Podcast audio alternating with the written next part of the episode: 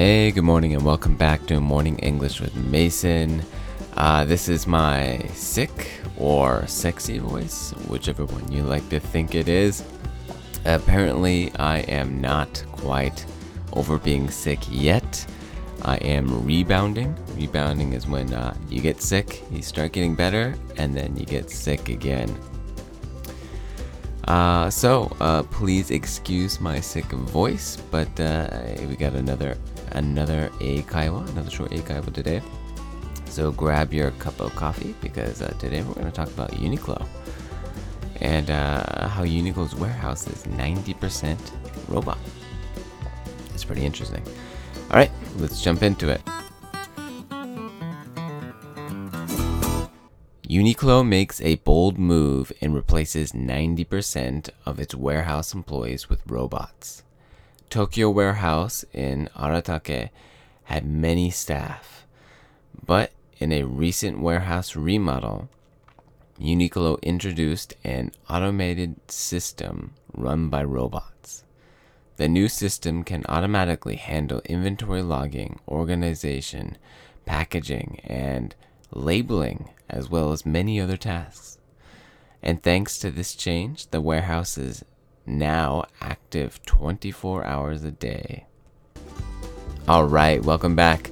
Uh, not too long, not too difficult of a one. So, uh, as always, let's go over the meaning, the gist, and uh, then we'll go into the details. So, what is this about? This is about Uniqlo. Everybody knows Uniqlo, very big company, and how they changed their warehouse, how they changed their warehouse to robots, how they basically they fired a bunch of people that used to work there.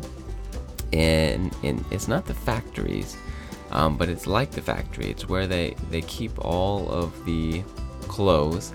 They fired them, and uh, they got robots instead. It's uh, kind of a sad story.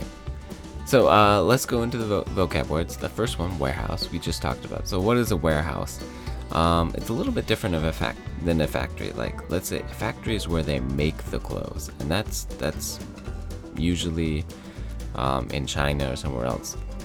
Warehouse would be a little bit closer to where they are um, selling the clothes. So they also have a distribution, you know, center, which would be kind of next to the warehouse.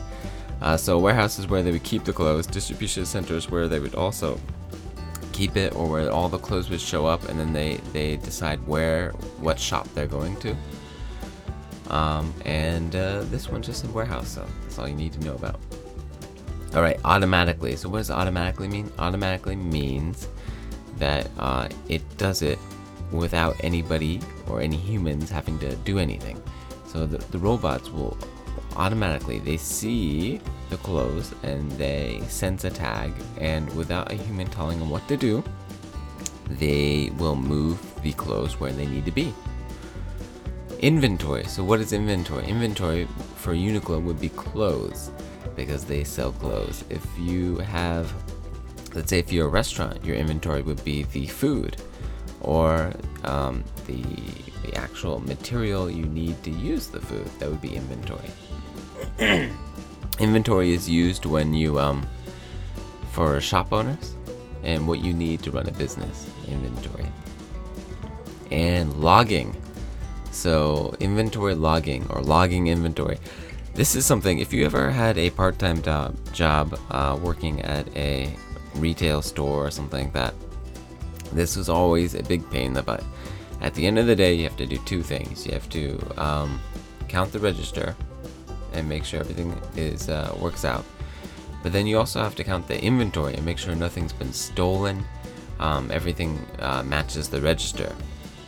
Also, you got to make sure that you're not going to run out of, you know, that today's special jeans or the sales or something like that.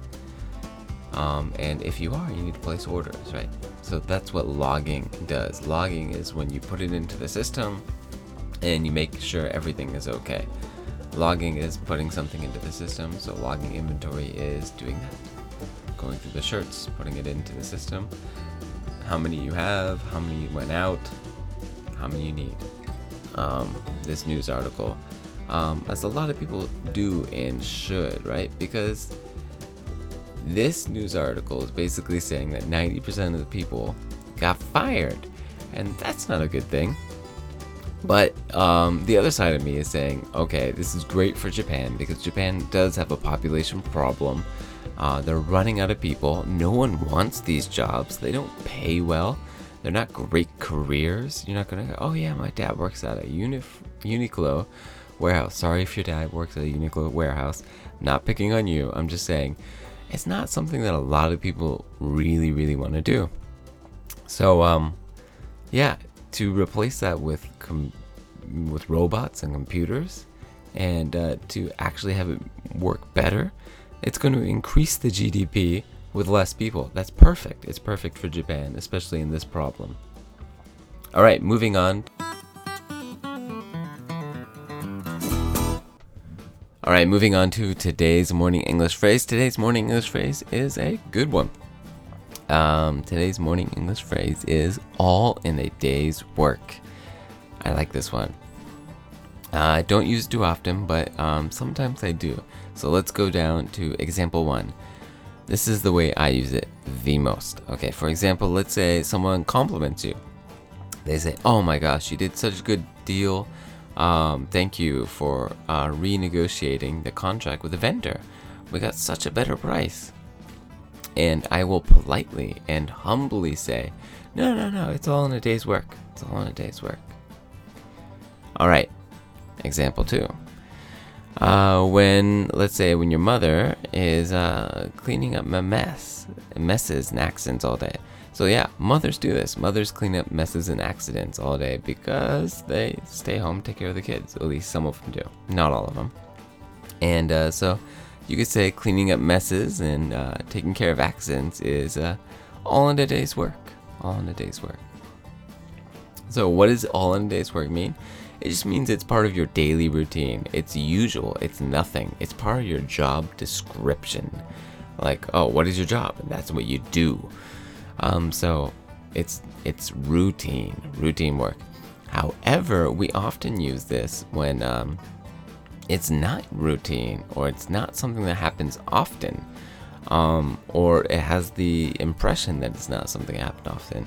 Like maybe you save somebody, um, maybe a police comes by and uh, and helps you, you know, get into your car because you're locked out of your car and uh, you're just like, oh, that was so nice. And they almost never do that. At least you think so, you know. But that's part of their job, so it's all in a day's work. Um, I definitely use this in a humble way. Um, I, a lot of people will say, you know, like, whoa, thank you, that was really good, or thanks for helping out with doing that. And it's, it's all in a day's work. All right. Um, I hope you learned something new. Uh, that's the end of today's morning English and sorry for my voice again. Um, hopefully, the sick slash sexy voice will be uh, gone by tomorrow, but I have my doubts. So, uh, thank you and have a great day. Bye.